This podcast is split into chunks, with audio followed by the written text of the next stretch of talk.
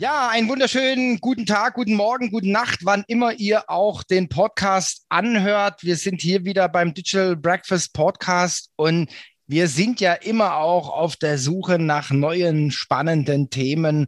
Und ähm, ihr wisst, ich bin da ja so ein bisschen Jäger und ähm, ein Thema, was mich wirklich schon lange beschäftigt, äh, äh ist Thema Krypto und NFT. Und ich muss gestehen, ich habe da überhaupt keine Ahnung. Und deswegen freue ich mich auf unseren Experten Gero von Dratteln, der, den wir dazu gewinnen konnten, einfach mal über das Thema zu plaudern. Herzlich willkommen zum Podcast des Digital Breakfast. Thomas Barsch spricht darin mit Experten über Themen der digitalen Transformation. Er veranstaltet jeden Dienstag und Freitag das Digital Breakfast. Alle Informationen dazu findest du auf www.digitalbreakfast.de. Abonniere dort den Newsletter und außerdem abonniere diesen Podcast und bleibe auf dem Laufenden. Mein Name ist Valerie Wagner und ich wünsche dir viel Spaß beim Hören.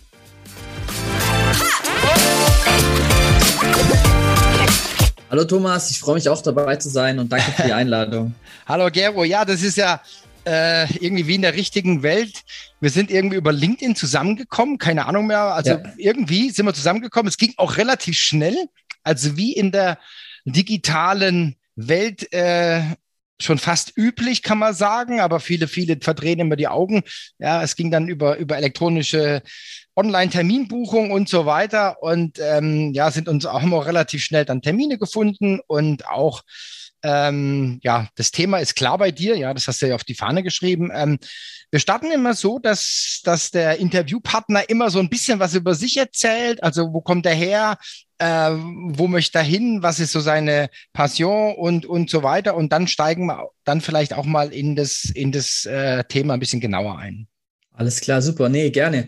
Ähm, ich bin Georg von Drateln, ich bin 29 Jahre alt und habe Wirtschaftsinformatik studiert und ähm, bin danach direkt in der Unternehmensberatung gelandet. Mache das jetzt schon so, ich glaube, fast fünf Jahre jetzt bald und da aber noch klassisch, so wie man äh, sagt, so im Web 2. Also ich mache SAP und Workday-Beratung, äh, da vorzugsweise Cloud-Implementierungen und habe aber auch zudem im Januar diesem Jahr dann auch mein eigenes Beratungsunternehmen gegründet, die von Dradeln Consulting. Und da lege ich den Schwerpunkt auf klassische Web3-Themengebiete und da vorzugsweise auf NFT. Und äh, da habe ich das immer so in zwei Säulen untergliedert. Ich habe einmal so den, den B2B-Bereich, wo ich wirklich Unternehmen so ähm, berate, wie sie zum Beispiel NFT-Projekte aufsetzen können. Auch erstmal den Schwerpunkt auf die Education lege, also wirklich auch erstmal erkläre, was sind denn überhaupt NFT, was ist Web3, was ist das Metaverse, was sind das wirklich für Potenziale, die da erhoben werden können. Und auf der anderen Seite auch den Privatkunden, falls der zum Beispiel sagt, gut, ich möchte jetzt auch mal in NFTs investieren oder in Kryptowährungen. Wie funktioniert das denn zum Beispiel alles? Wie, wie, wie lege ich denn eine Metamask an? Was ist eine Hardware-Wallet? Warum muss ich denn wissen, was eine Hardware-Wallet ist? Weil da ist Security zum Beispiel ein sehr großes Thema. Und ähm, auch noch ein anderes wichtiges Thema, wie, wie bewerte ich überhaupt ein NFT-Projekt? Weil es ist ja ganz anders zu bewerten als zum, Beispiel jetzt ein klassisches Aktienunternehmen oder so, mhm, mhm. äh, weil man da ganz andere Parameter betrachten muss. Boah, ich glaube, da haben wir viel Gesprächsstoff, ja.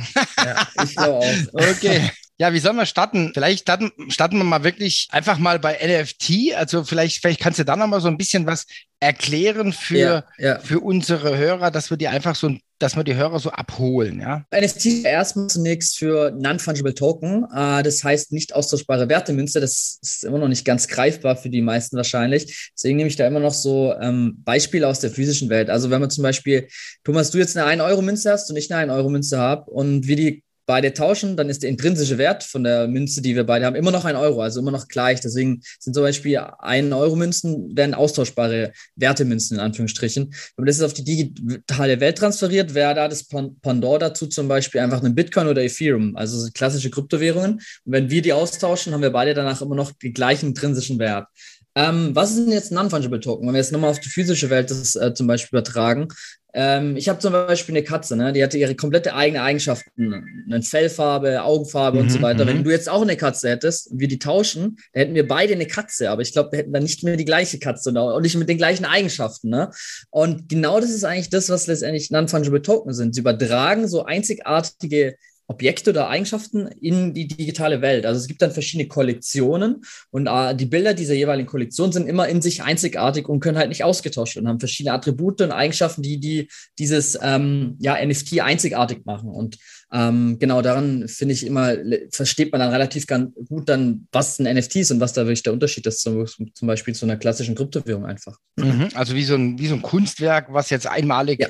Erstellt ja. wurde und genau. äh, das Ganze jetzt, also so habe ich es jetzt verstanden, das Ganze dann digital abgesichert, kann man das sagen? Genau, ja. Digital abgesichert, ja. Also ja. es ist sichergestellt, dass es äh, dieses NFT nur einmal gibt. Punkt. Genau, es ist wie eine Art digitales Echtzeitzertifikat oder mhm, ja, mhm. ja, genau. Okay, das muss man, das ist vielleicht auch noch ein guter Hinweis. Äh, digitales Echtzeit Zertifikat, was es dann wirklich nur einmal gibt, ja. Richtig, genau. Also mhm. jedes NFT gibt es in der jeweiligen Kollektion nur einmal, in der Regel, ja. Mhm, genau. mhm. ja. Okay. Und ähm, gehen wir, du hast ja schon ein paar Sachen genannt, also mhm. gehen wir vielleicht mal auf so ein, so ein paar Anwendungsfälle, wo man, wo man mhm. jetzt mit äh, NFTs äh, operiert. Also da gibt es echt super viele verschiedene Use Cases. Ich glaube, der klassische Bereich, wo vieles herkam, kommt so aus dem klassischen Artbereich, also wirklich die reine mhm. Kunst, dass man mhm. sagt, okay, man hat jetzt halt einfach digitale Kunst, die jetzt man halt auch echt äh, zum ersten Mal auch wirklich verkaufen kann, ohne dass ich hier irgendwie rechtsklick und speichern als, weil dann könnte ich ja jedes Bild konnte man jetzt hier in der mhm. klassischen Welt kannst du einfach kopieren und sagen, gut, ich habe jetzt zum Beispiel die Mona Lisa oder ich habe jetzt irgendwie so ein Gemälde. Das geht halt zum Beispiel bei den NFTs nicht, weil der Token, also das ist letztendlich ein technischer Token, der auf der Blockchain besitzt. Und nur wenn ich den Token in meiner Wallet, also in meiner Krypto-Wallet habe, dann bin ich wirklich der Besitzer. Und das kann keiner kopieren einfach, weil es steht ganz klar in der Blockchain, dieser Token, der liegt in dieser Adresse. Und wenn ich Zugriff auf diese Adresse habe, dann bin ich Besitzer von diesem Token. Ne? Ähm, andere Use Cases gibt es zum Beispiel auch ähm, im klassischen Gaming-Bereich. Ne? Ganz, ganz, es kommen jetzt gerade immer mehr so Blockchain-basierende Spiele hoch, wo dann zum Beispiel die NFTs Spielfiguren in dem Spiel sind. Und da sind dann komplett komplett äh, Spiele entstanden, wo dann zum Beispiel so große Gilden rein, also Spielegilden rein sind, die dann ganz, ganz viele NFTs kaufen, die NFTs dann an andere Spieler vermieten und dann einen Profit Share machen zum Beispiel. Ne? Und mhm, dass, dass der Main Business ist, wirklich nur nach diesen Blockchain-basierten Spielen zu gucken, den sogenannten Scholarships quasi anbieten, ähm, Leuten, die dann einfach nur spielen wollen, vielleicht das Geld nicht haben für das Investment und dann halt die Zeit investieren und dafür halt einen Lohn bekommen. Ne? Mhm. Das ist zum Beispiel auch noch so, so, ein klassischer Case. Oder halt so wirklich exklusive Gruppen, dass man sagt, äh, man hat jetzt einen Discord-Server, man kommt zum Beispiel auf den Discord-Server nur drauf, wenn man ähm, das NFT von der bestimmten Kollektion besitzt. Und da halt wirklich so zum Beispiel einen speziellen ähm, eine spezielle äh, Community zu kuratieren und sagen, hey, aha, ich bin die wirklich, die den, den, das NFT von mir haben, die haben halt Zugriff und kriegen dann auch mein Content nur in den Channel bereitgestellt und jeder andere halt nicht. Ähm, das sind zum Beispiel jetzt so, so drei Cases, die ich sehr, sehr oft und häufig sehe. Das ist interessant, das ist ja dann so, so eine exklusive Community-Zugehörigkeit. Ja. Also ja. früher war quasi der Mitgliedpa Mitgliedspass, ja, den man ja theoretisch auch fälschen kann, ja. Und ja. jetzt durch so ein NFT ist es einmalig und äh, du gehörst dazu, wenn du, wenn du den, den Token hast, ansonsten äh, halt nicht, ja. Und, und das ge gepaart mit einem mit einem digitalen Zugang. Ja, ja jetzt ja. für mich als, wie gesagt, ich bin Laie, ja. ja ähm, für, mich, für mich als Laie kommt jetzt so die, einfach mal so die Vermutung, das kann ja auch ein, eine unheimliche Rolle spielen bei persönlichen Identitäten. Ja, richtig. Ja. Also ich sage also, jetzt mal als Ersatz für, für äh, Personalausweis, ja. Ja, richtig. Also das ist wirklich so ein spannender Use Case, wo ich sage, hey, das ist so, so ein Business Use Case, wo einfach Sinn macht. Ähm, da ist immer halt nur die große Frage, was passiert, wenn mir die ID geklaut wird oder der Token geklaut wird, ich irgendwie einen Fehler mache, es gescampt wird, wie kann ich dann wieder nachweisen, dass ich wirklich diese ja, genau, Identität genau, bin? Genau. Ne? Das sind so Fragezeichen, aber es würde viel, viel, viel einfacher machen, weil du kannst die Blockchain in der Regel nicht hacken. Ne? Also so mhm. Sicherheit ist da wirklich ein großer Faktor. Oder zum Beispiel ein anderer Business-Use-Case, den ich, wo ich auch gerne immer äh, erkläre, ist zum Beispiel das Thema Ticketing. Ne? Du weißt oder du kennst es ja bestimmt gerade so, so Festival-Tickets oder hier mhm. Fußball oder so Ticket, da gibt es unheimlich viele Probleme mit Fälschung und so weiter. Ne? Du hast ja einen QR-Code, den kannst du 3000 Mal Klar. verkaufen ja. Der erste, den gescannt hat, Glück, alle anderen haben Geld gezahlt und kommen nicht rein ins Festival. Zum Beispiel, dass man wirklich sagt, jedes Ticket ist in der Zukunft einfach ein NFT, weil das, das, du hast eine, eine Win-Win-Win-Situation. Einmal für den, für den Festival- oder Eventhersteller, der dann zum, zum Teil halt auch auf dem Sekundärmarkt mitverdient, weil das ist das Spannende bei NFTs. Ich kann quasi am Sekundärmarkt mitverdienen, weil ähm, es gibt dann zum Beispiel so Seiten wie OpenSea, das ist so wie quasi das eBay für NFTs. Mhm. Und da kann ich dann meine Kollektion listen mhm. und kann sagen, okay, bei jedem Sekundärverkauf verdiene ich, keine Ahnung, zwischen zwei und zehn Prozent. Das kann ich selber definieren. Mhm. Und macht es halt super attraktiv halt gerade für, für die Festivalsteller, weil sie in der Regel an dem Sekundärmarkt nicht mitverdienen. Und wenn du jetzt mal zum Beispiel so große Festivals wie Coachella Festival oder ähm, Tomorrowland anguckst, wo die teilweise auf Ebay extrem viel verkauft wird, der Sekundärmarkt, aktuell verdienen die da nicht mit dran. Ne? Ähm, das ist der eine Win. Der andere Win ist, wenn ich als ähm, Festivalgänger initial das gekauft habe und merke, okay, ich kann jetzt da nicht hingehen, dann habe ich die Möglichkeit zu sagen, ähm, okay, ich verkaufe einfach ganz easy mein Ticket an jemand anders und kann das problemlos machen. Mhm. Und auch der, der, der, der ähm, als zweites halt dann das Ticket kauft, hat halt, läuft nicht in die Gefahr, dass er ein Fake-Ticket kauft. Also ich finde, mhm. das ist wirklich so wirklich ein schöner Business-Use-Case, wo ich sage, also ich glaube, in fünf bis zehn Jahren werden wir alle NFTs besitzen, wenn wir auf Tickets äh, oder auf Festivals oder Events gehen, nur dass wir es halt nicht wissen. Das muss so einfach sein für den Normalo, dass er eigentlich gar nicht weiß, dass da Blockchain drunter liegt und ich jetzt eigentlich ein NFT besitze, sondern es muss aussehen, ich habe hier eine App und hier ist mein Ticket. That's it. Mhm, mh. ja. Gut, also wie gesagt, ich bin ja Laie, ich bin das jetzt mal, mhm. Äh, ich bin das jetzt mal weiter.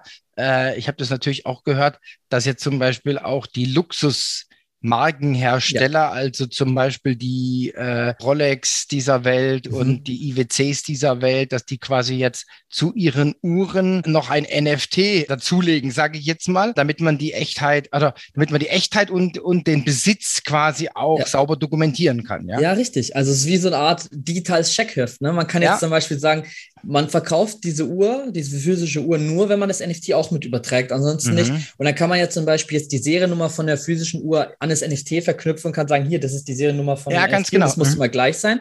Und dann kannst du wirklich, siehst du, hey, das ist eine originale Uhr oder halt nicht. Und wenn du sagst, wenn es kein NFT dazu gibt, dann kaufe ich dir die Uhr nicht ab. Das mhm. ist auch ein wirklich schöner Business, du sagst, macht es denn gerade bei solchen Luxussachen, wo halt oft viel mit Fälschungen und so weiter ist, ist es, glaube ich, wunderbar, da einfach mal auf zu, zu ein bisschen rumexperimentieren, auch mit NFTs und guckt, hey, funktioniert das? Wie nimmst du unsere Kunden an? Ist es für die verständlich oder ist es einfach noch zu abstrakt, zu schwierig aha, zu verstehen? Also jetzt, jetzt, jetzt kommt für mich als, als Laie natürlich wieder die nächste ja? Frage. Mhm. Wie erstelle ich denn so ein NFT? Ja, ja. Ähm, das ist eine gute Frage und das ist auch gar nicht so einfach. Also es gibt sogenannte Smart Contracts. Ein Smart Contract ja? ist eigentlich mhm. Programmcode aus mhm. Wenn-Dann-Abfragen. So kann man sich es ganz leicht mhm. vorstellen. Mhm. Und ich erkläre ein Smart Contract immer, es ist wie so eine Art Snackautomat. Ne? In einen mhm. Snackautomat werfe ich Geld rein und kriege dann was raus. Und ähnlich ist es zum Beispiel auch bei einem Smart Contract. Das ist eigentlich Code, also wirklich ein digitaler Vertrag, der wird in die Blockchain deployed. Und dann kann ich äh, quasi da Geld einzahlen. Das nennt man dann in der NFT-Welt Minden, also die initiale Prägung von einem NFT. Mhm. Ich bezahle in der Regel mit Kryptowährung, meistens Ethereum, also die Ethereum-Blockchain ist die meistgenutzte Blockchain für NFTs. Mhm. Ähm, genau, zahle mit Ethereum und kriege als Gegenwert dann wiederum das NFT da aus der Kollektion. Und über den Smart Contract sehe ich zum Beispiel auch immer auf Punkt genau, wer zum Beispiel aktuell meine, meine Holder sind von meinem NFT-Projekt. Also das ist wirklich, da wird alles dokumentiert, jede Transaktion, es geht immer über diesen sogenannten Smart Contract. Mhm. Und das ist öffentlich für jeden einsehbar. Hm, damit ist es transparent, ja? Genau, richtig. Transparent, ja. aber nicht äh, kopierbar durch, richtig, durch, durch die richtig. Blockchain und. Ja, mh, mh. exakt. Okay, ähm, also no, nochmal, das war vielleicht ein bisschen schnell. Ähm, mhm. Also ich habe äh, ich hab ein, ein, Stück Code und äh, das liegt dann irgendwo in der Cloud. Also in der Blockchain, ja. In der, äh, sorry, in der Blockchain. Ja. ja. ja. Also kann, ich bin jetzt, bin, stehe jetzt ein bisschen auf dem Schlauch. Kannst du es ein bisschen genauer erklären? Also ja. ich, ich, will ähm, jetzt, ich will jetzt mhm. äh, NFTs erzeugen für meine hässlichen Bilder. Ja. Genau. Also ja? du, es, gibt, es gibt zwei Möglichkeiten. Du kannst einmal, wenn du das technische Know hast, selber so ein Smart Contract schreiben, also programmieren, mhm. den mhm. in die äh, Blockchain deployen, also einfach quasi ja publizieren. Mhm. Und dann habe ich die Möglichkeit mit meiner Krypto-Wallet, wie zum Beispiel Metamask, das ist die meistgenutzte, ich kann dann mit diesem Smart Contract interagieren, man connectet damit und dann kann man diese Mint-Methode ausführen. Das heißt, man kauft letztendlich, ist der Mint-Prozess ist letztendlich der initiale Kauf. Und dann wird halt äh, Ethereum aus deiner Wallet abgezogen und du mhm. da kriegst dafür dann den Token, also das NFT dazu.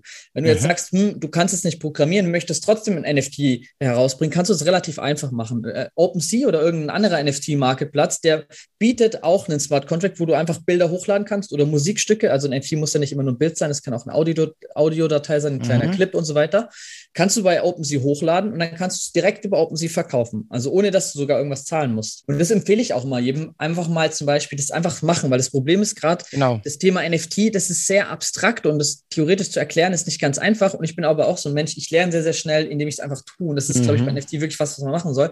Da muss man ja nicht mal viel Geld in die Hand nehmen. Man kann sagen, man richtet sich jetzt erstmal eine Metamask-Wallet zum Beispiel initial ein, geht dann mal auf OpenSea und lädt einfach mal ein Bild hoch und macht ein NFT draus. Und dann äh, kann man das auch einfach mal rumschicken an vielleicht eine andere Adresse, kann sich noch eine zweite machen. Einfach mal, dass man diese Prozesse einmal durchlebt mhm, und mhm. dann macht's, dann kommen die ganz vielen Aha-Effekte. Da kann ich wirklich, äh, kann ich empfehlen, das einfach mal zu tun, weil es ist viel, viel, ja, es ist viel einfacher dann, es zu lernen, anstatt immer nur sich einzulesen, sondern man muss ins, ins, auch ins, ins Tun kommen. Die Herausforderung ist ja, ich sage jetzt mal, die ganzen Möglichkeiten, Knöpfe, Funktionen, ja. wenn du dann davor liest, ja, was, was hat er jetzt, was, was, ja, dann äh, ist ja. es, dann prägt es besser ein, ja, also, okay. Vielleicht ist es jetzt ein bisschen, ein bisschen weit hergeholt, aber ich, ich hau jetzt einfach mal so einen raus, also ich kann mir natürlich vorstellen, dass, das, ähm, weil du hast gesagt, in fünf oder in zehn Jahren hat es jeder. Ich spinne das jetzt einfach mal weiter, ja, weil es, es wird ja zum Beispiel auch ich weiß, die Markenhersteller, die zum Beispiel woanders produzieren,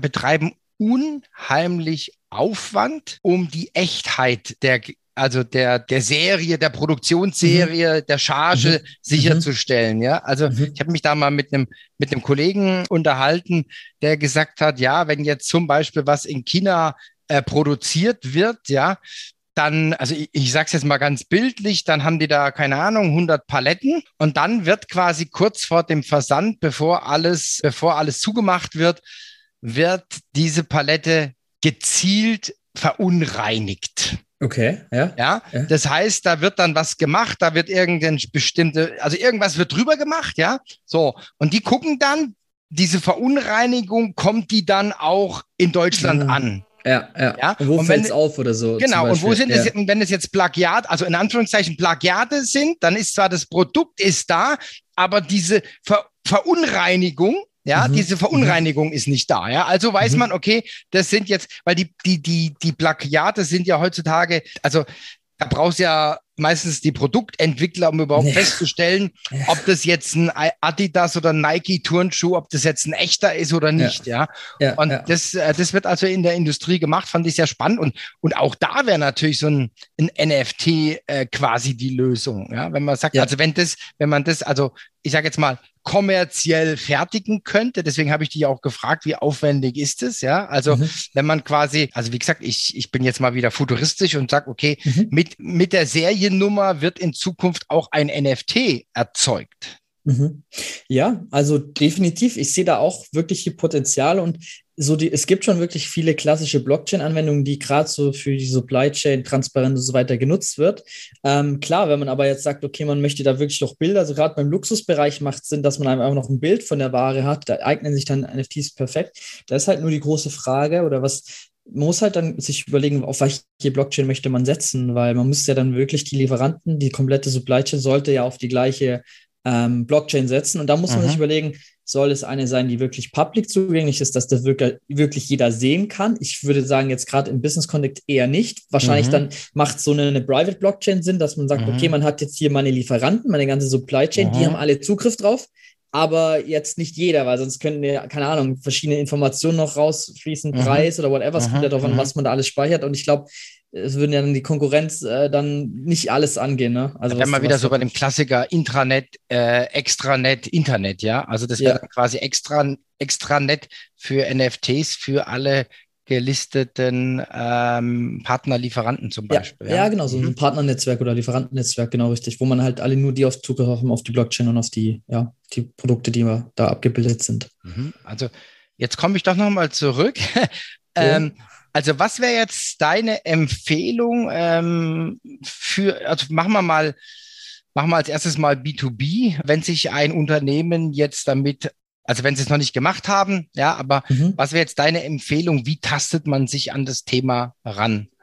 Ja, also es kommt ganz auf den Kontext drauf an, was, was bin ich für ein Unternehmen, was produziere ich jetzt. Ich sehe zum Beispiel, ich beobachte sehr, sehr viele gerade äh, NFTs im, im Fashion-Bereich, ne? weil mhm. da überlegt man so, okay, also die große Vision ist so das Big Picture, dass wir in, keine Ahnung, fünf bis zehn Jahren in, im Metaverse unterwegs sind. Metaverse ist halt Aha. einfach nur die Weiterentwicklung vom Internet, sage ich jetzt mal ganz, ganz einfach beschrieben, dass wir halt wirklich in 3D-Avataren dann herumlaufen und nicht jetzt, wie wir zum Beispiel hier in der Zoom-Session sitzen, wo wir in 2D sind, sondern dass es interaktiver wird mit 3D-Avataren. Und da denken halt die Unternehmen jetzt schon, okay, wenn, wir, wenn ich da mit 3D-Avataren herumlaufe, dann möchte ich dem Avatar ja vielleicht irgendwas Cooles auch anziehen, weil jeder möchte so ein bisschen einzigartig sein, auch vielleicht ähnliche Sachen tragen, wie er in der realen mhm. Welt tragen wird. Also wenn ich jetzt zum Beispiel gerne Nikes, äh, Nike-Schuhe trage, dann ist die Wahrscheinlichkeit sehr hoch, dass ich meinem digitalen Avatar, also da sind wir noch wieder, wieder beim Thema digitale Identitäten, dass ich da natürlich dem dann auch Nike-Schuhe anbieten kann. Mhm, und, mhm. und, da ist halt NFT so die Technologie, die letztendlich dieses digitale Ownership ermöglicht. Und man sagt, okay, man hat dann vielleicht digitale Sneaker oder digitale T-Shirts, Pullover, whatever. Und, und deswegen geht die ganze Fashion- und Luxusindustrie äh, da gerade halt rein, weil ich halt auch das wirklich künstlich so easy verknappen kann, wie ich halt möchte und das heißt sich mhm. perfekt anbietet. Mhm. Ähm, aber wenn du jetzt mich fragst, so was, was soll zum Beispiel Maschinenbauer hier Mittelständler machen mit NFTs, Puh, schwierig, ne? Da wüsste ich jetzt auch nicht ad hoc so eine Lösung das Supply Chain Thema ist vielleicht interessant, wenn es bei dem wirklich so so ein paar Pain Points gibt in der, in der, in der Thematik. Aber aktuell sehe ich da wirklich so den, den Fokus eher so in der Fashion Industrie, aber Automotive sehe ich auch immer mhm. mehr kommen. Also ich glaube, fast jeder große mhm. Automobilhersteller geht jetzt rein, weil man dann auch sagt, okay, in der digitalen Welt will ich dann vielleicht auch mit einem, weiß ich nicht, einer Audi, einem Porsche oder whatever rumfahren, weil ich jetzt eh gerade vielleicht auch ähm, in, der, in der physischen Welt halt einfach gern diese Autos habe. Oder halt zum Beispiel in Online-Spielen dann, wenn ich da mit dem, dem den einzigartigen Porsche dann rumfahre, dann habe ich den halt auch als Asset, wo ich den mhm. dann vielleicht auch wieder verkaufen kann. Ähm, also gerade Gaming, Entertainment ist so wirklich so ein Bereich, wo äh, ich viel mit NFTs sehe. Ja. Und dann, was ich jetzt gelesen habe, aber wie gesagt, nur so am, am, am Rande, so, dass ja, ja Meta, Metaverse jetzt auch quasi dann die NFTs public machen will in, in Meta, dass man sieht, okay, das gehört dem. Ja, also ja. dieses als Status, als ja, Statussymbol. Genau. Ja. Äh, also früher hier mein Schiff, mein Flugzeug und so weiter, ja. Und hier sind dann meine, meine NFTs. Also ich besitze das, ich besitze das, ich besitze das, ja. So Statussymbole, ja, du hast schon richtig erkannt. Also ähm, gerade Meta, also damals Facebook, die haben jetzt, ich glaube, auf Instagram haben sie das erste Feature für ein paar Länder genau. ausgerollt mhm. und für Facebook, also für die wirklich äh, Facebook genannte Plattform, da wollen sie es auch so als Status äh, Leiste einbinden, dass ich glaube sehen kann, okay, das sind meine digitalen Collectibles, die ich habe. Einfach mhm, so, genau. ja, das, das habe ich, wie du schon sagst, halt wirklich Statussymbol mhm, und einfach mhm. eigentlich als Flex so bei, für gewisse äh, Kollektionen zumindest auf jeden Fall, ja. Also wir sind ja jetzt bei dem beim spannenden Thema. Ich glaube, dass viele, viele äh, ähm, Zuhörer das auch interessant finden. Lass uns, lass uns einfach noch mal ein bisschen äh, ein paar Sätze über die Blockchain mhm. verlieren. Also was macht die Blockchain in dem Zusammenhang? Ja, also die, die Blockchain ist wie eine Art dezentrale Datenbank. Ne? Also mhm. Dezentral ist, ist auch mal ein einfaches Wort, aber ich glaube, viele können sich da auch noch nichts drunter vorstellen. Wenn man überlegt, aktuelle Banken, da haben wir wirklich eine zentrale mhm. Instanz, zum Beispiel die Sparkasse, und jede Transaktion wird von der Sparkasse von dieser zentralen Instanz freigegeben. Ne? Und dezentrale Strukturen sind halt eigentlich quasi, dass ich nicht nur einen zentralen Server habe, sondern ganz, ganz viele verteilte Server, also sogenannte Nodes dann. Und so ist eine Blockchain auch aufgebaut. Mhm. Und deswegen ist die auch so sicher, weil ich habe dann anstatt vielleicht einen Server, den ich angreifen kann, und wenn ich den gehackt habe, dann kann ich alles übernehmen, habe ich dann, keine Ahnung, hunderte oder tausende verschiedene Server. Das heißt, und auf all diesen Servern sind die, die ganzen Blöcke ähm, abgebildet, die, die letztendlich die Blockchain bilden. Das heißt, wenn da einer gehackt wird, dann hat man immer noch vielleicht 999, die sagen, nee, das, was du sagst, was du gerade versuchst zu manipulieren, stimmt nicht, weil der Rest der sagt, das ist die Wahrheit. Ne? Und so eine Blockchain ist zum Beispiel auch dann so aufgebaut. Du hast einen Block und in einen Block können eine gewisse Anzahl an Transaktionen rein. Du kannst dir das wie so ein Grundbuch vorstellen, zum Beispiel, mhm. wo du sagst, hier, Person X hat so und so viel Geld und will jetzt von A nach Z äh, Geld transferieren. Ähm, genau, diese Transaktion wird dann in diesen Block reingespielt und wird dann von dem Netzwerk verarbeitet. Und ähm, Teilnehmer tun quasi Rechenleistung bereitstellen, um halt diese Transaktion zu, zu verarbeiten und dann in diesen Block zu integrieren. Und der wird dann an, an den letzten Block mit den letzten Transaktionen angehangen. Und das heißt zum Beispiel, ab einer gewissen Zahl kommen dann wieder neue Transaktionen und dieser Block kann nicht mehr ver, ähm, manipuliert werden. Also wenn das einmal in der Blockchain drin steht, kann es nicht nachträglich geändert werden. Es kann Vor- und Nachteile haben, weil wenn wir jetzt nochmal an das Thema mit den Smart Contracts zurückdenken, mhm. äh, das ist letztendlich auch ein Stück Code, das wird auch in die Blockchain deployed. Wenn da jetzt zum Beispiel ein Fehler drin ist, irgendwie ein Sicherheitsfehler oder irgendwas falsch programmiert wurde, du kannst es nicht mehr korrigieren. Es ist wirklich kritisch. Und da gab es zum Teil dann auch schon Fälle, da wurde ein Smart Contract deployed, da wurden Millionen eingesammelt und dann war da ein Fehler in dem Programmcode und mhm. keiner konnte mehr darauf zugreifen und keiner kann was machen. Es gibt dann keinen so Kundensupport, nichts, weil das ist dann einfach leider blöd gelaufen, sage ich mal. Ne? Und das ist halt die Lernkurve, ne? ja, ja, genau, so kann man es auch nennen, ja. Mit eure Lernkurve. Aber ja, deswegen ist das Thema Sicherheit sehr, sehr äh, wichtig und deswegen gibt es auch ganz, ganz viele so Unternehmen, die halt wirklich so Audits machen, dann für Smart Contract und dann nochmal drüber gucken. Es ist halt nicht so wie in der klassischen Web2-Welt, wenn man sagt, okay, man, man, man entwickelt was, man deployt und zur Not schiebt, schiebt man halt einen Fix nach und ja, äh, korrigiert es dann ist da halt leider nicht mehr möglich. Ne? Also in der Regel. Ja gut, ist halt dann auch die Einmaligkeit des Zertifikats wäre ja auch oder dann letztendlich ja. wäre dann auch grob fahrlässig, wenn ich das dann noch irgendwie ändern könnte. Ja, richtig. Ja. Ähm, ja, ja. Das geht ja auch um sicheren Zahlungsverkehr. Ich habe mal, also schon lange her, korrigiere mich, wenn ich das falsch. Ich habe mal gelesen, der, also der die geistige Idee für, für Blockchain äh, kam irgendwann mal so auf, dass er gesagt hat, warum verdienen die Banken Geld, äh, wenn sie einfach Geld hin und her schieben? Ne? Ja, ja, ja, genau, also warum verdienen die für die Transaktion Geld? Ja? Und vor allen Dingen, was mich heute immer noch stört, warum dauert es immer noch zwei, drei Tage, obwohl äh, sie gesetzlich dazu verpflichtet sind, es innerhalb von 24 Stunden zu machen? Und dann arbeiten sie halt in dem Delta mit der Kohle, ja? Ja, es ist wirklich, also in der heutigen Zeit, ich hatte da auch mit, mit jemandem ein interessantes Gespräch, der hat mir mal gesagt, so, ja, hey, Gero, weißt du eigentlich, wie, wie viele Instanzen das durchläuft, wenn du zum Beispiel jetzt aus Deutschland irgendwie Geld nach die USA transferieren mhm. willst? Sie geht, glaube ich, über vier oder fünf Instanzen, dann mhm. erst Sparkasse, dann irgendwie Landes, mhm. I don't know, und dann Bundes ja, ja. und dann ins USA und dann ans Filialnetz. Und es dauert mehrere Tage, ne? Mhm. Wenn ich dir jetzt zum Beispiel Ethereum schicken oder, Block, äh, oder, oder, oder Bitcoin über die Blockchain, das in, in, in, paar Minuten ist es da. Realtime, ja. Und, und, mhm. du, und du hast super geringe Transaktionskosten mhm. und die Geschwindigkeit ist halt da. Ne? Es ist nicht so wirklich skalierbar. Das ist auch wieder, hängt wieder mit der Dezentralität zusammen. Da gibt es wiederum andere Blockchains, die haben dann vielleicht nur vier oder fünf Server, sind aber super skalierbar. Aber dann hast du immer dieses Sicherheitsthema. Ne? Es ist, da gibt es so dieses Blockchain-Trilemma. Also du musst immer abwägen, möchte ich schnell sein, möchte ich sicher sein oder möchte ich halt viele Transaktionen auch verarbeiten können. Also mhm, immer, das ist mhm. so wirklich.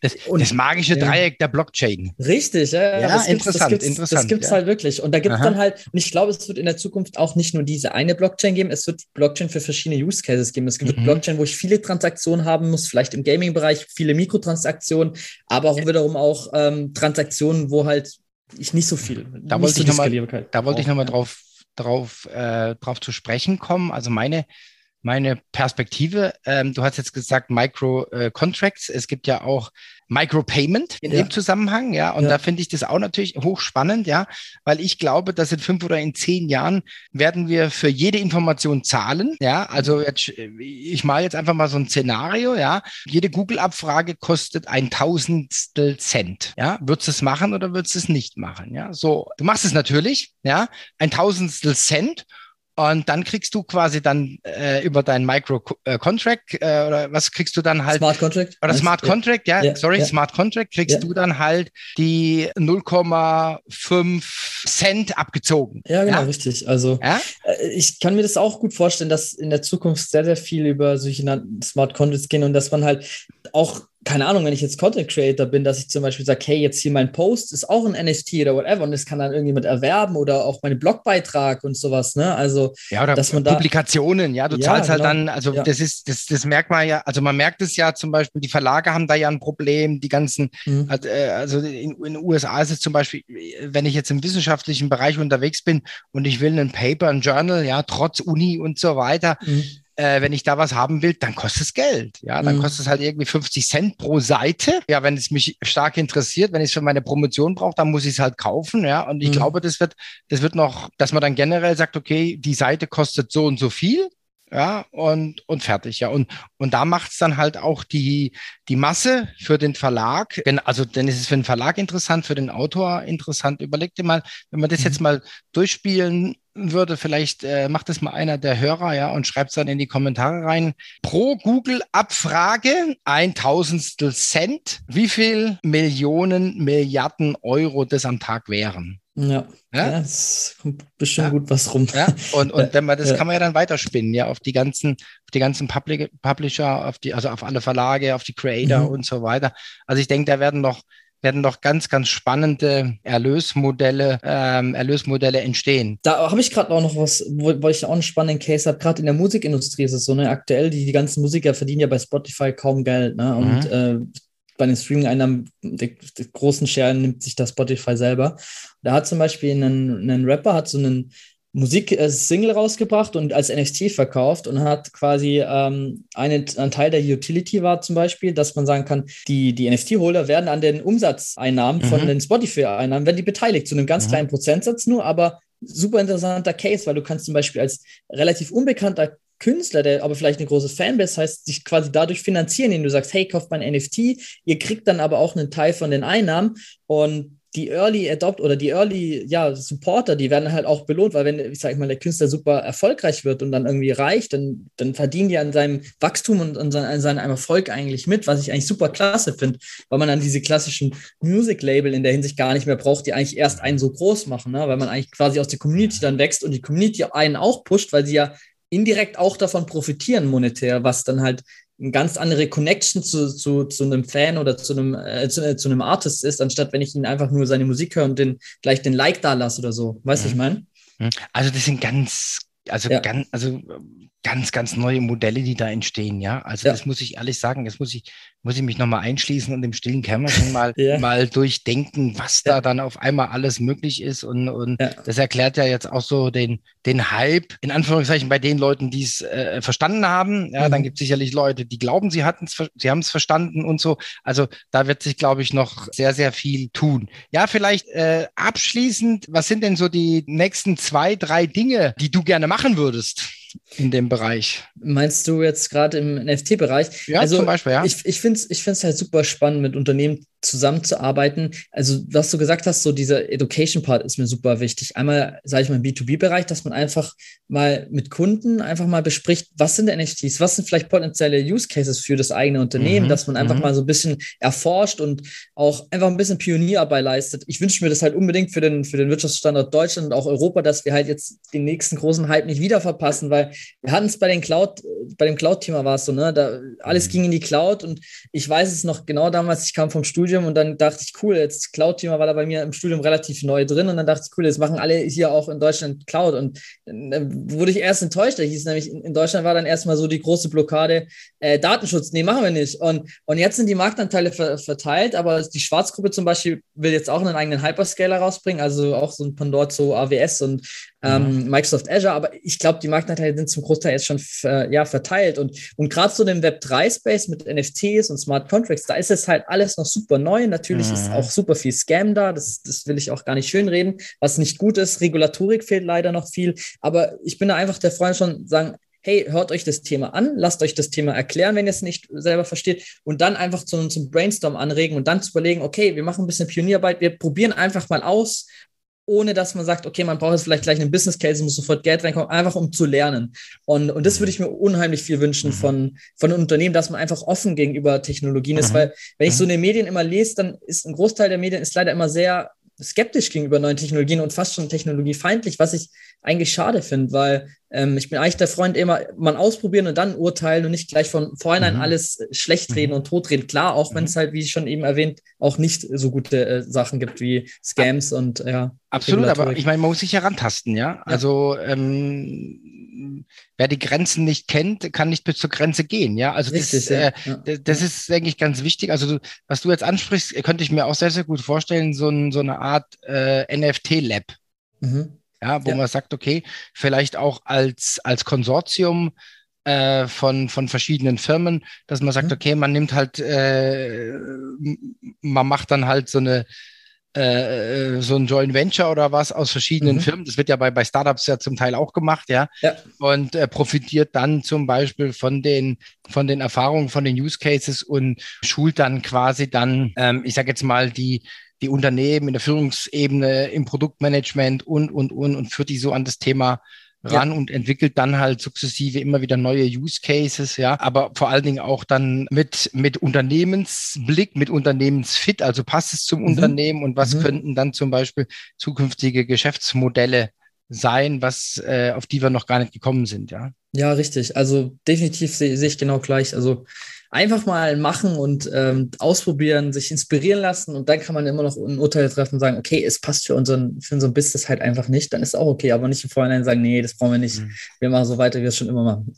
Gero, Vielen, vielen Dank. Ich fand es mega spannend. Ich muss, ich muss gestehen, ähm, ich habe mich viel zu wenig mit dem Thema auseinandergesetzt, aber du bist ja unser Hoffnungsschimmer. Ja, ähm, ich das hoffe, dass wir da noch ein bisschen, ein bisschen mehr machen, dass wir da einfach äh, das Thema noch ein, äh, ein bisschen ausweiten. Wir haben ja auch schon so Ideen. Ähm, mhm. Mein Aufruf so an die Community, gibt uns mal so ein bisschen Input in die Kommentare, schreibt uns. Wir werden das natürlich auch posten, den Podcast, wo ihr noch mehr darüber erfahren möchtet, weil wir werden dann quasi die weiteren Aktivitäten natürlich dann an euren Paints äh, ausrichten, ja, dass ihr dann auch quasi ja die Informationen ähm, erhaltet, die ihr gerne hättet. Ja. Vielen, mhm. vielen Dank, dass du da warst. Mir hat's riesig Spaß gemacht. Der Erkenntnisgewinn war schon sehr, sehr hoch, ja.